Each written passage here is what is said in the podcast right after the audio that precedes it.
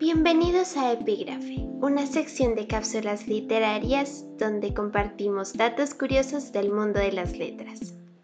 En el epígrafe de hoy vamos a hablar de uno de los personajes más tiernos de la literatura.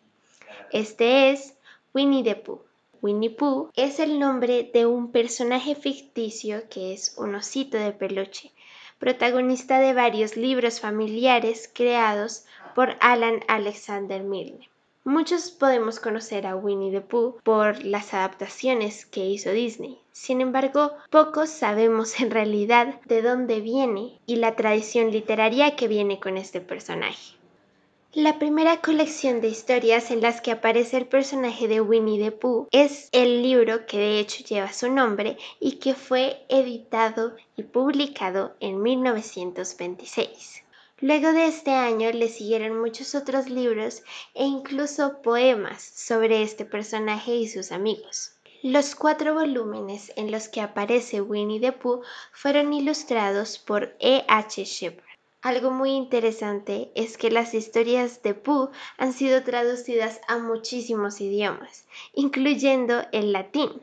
Y de hecho, este libro que fue traducido de Winnie the Pooh al latín fue el único libro en latín en entrar en la lista de bestsellers del periódico The New York Times.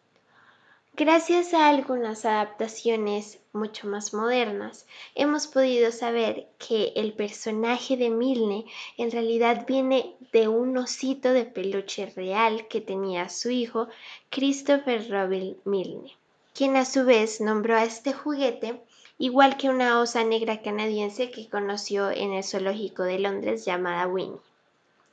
Tanto Winnie the Pooh como Piglet, Tiger, que de hecho solo aparece en el segundo libro, Eeyore, Kanga, Roo, eran juguetes reales de Christopher Robin Milne, mientras que personajes como Conejo y Búho de hecho fueron inventados por su padre inspirándose en los animales del bosque y personajes como Topo, el constructor compulsivo, fue añadido por Disney muchos años después.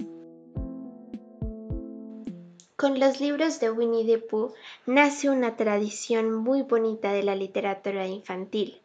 Además de esto, crecen muchas generaciones que lo conocen desde las reediciones y reescrituras de Disney y los mismos libros originales que aún hoy en día podemos encontrar.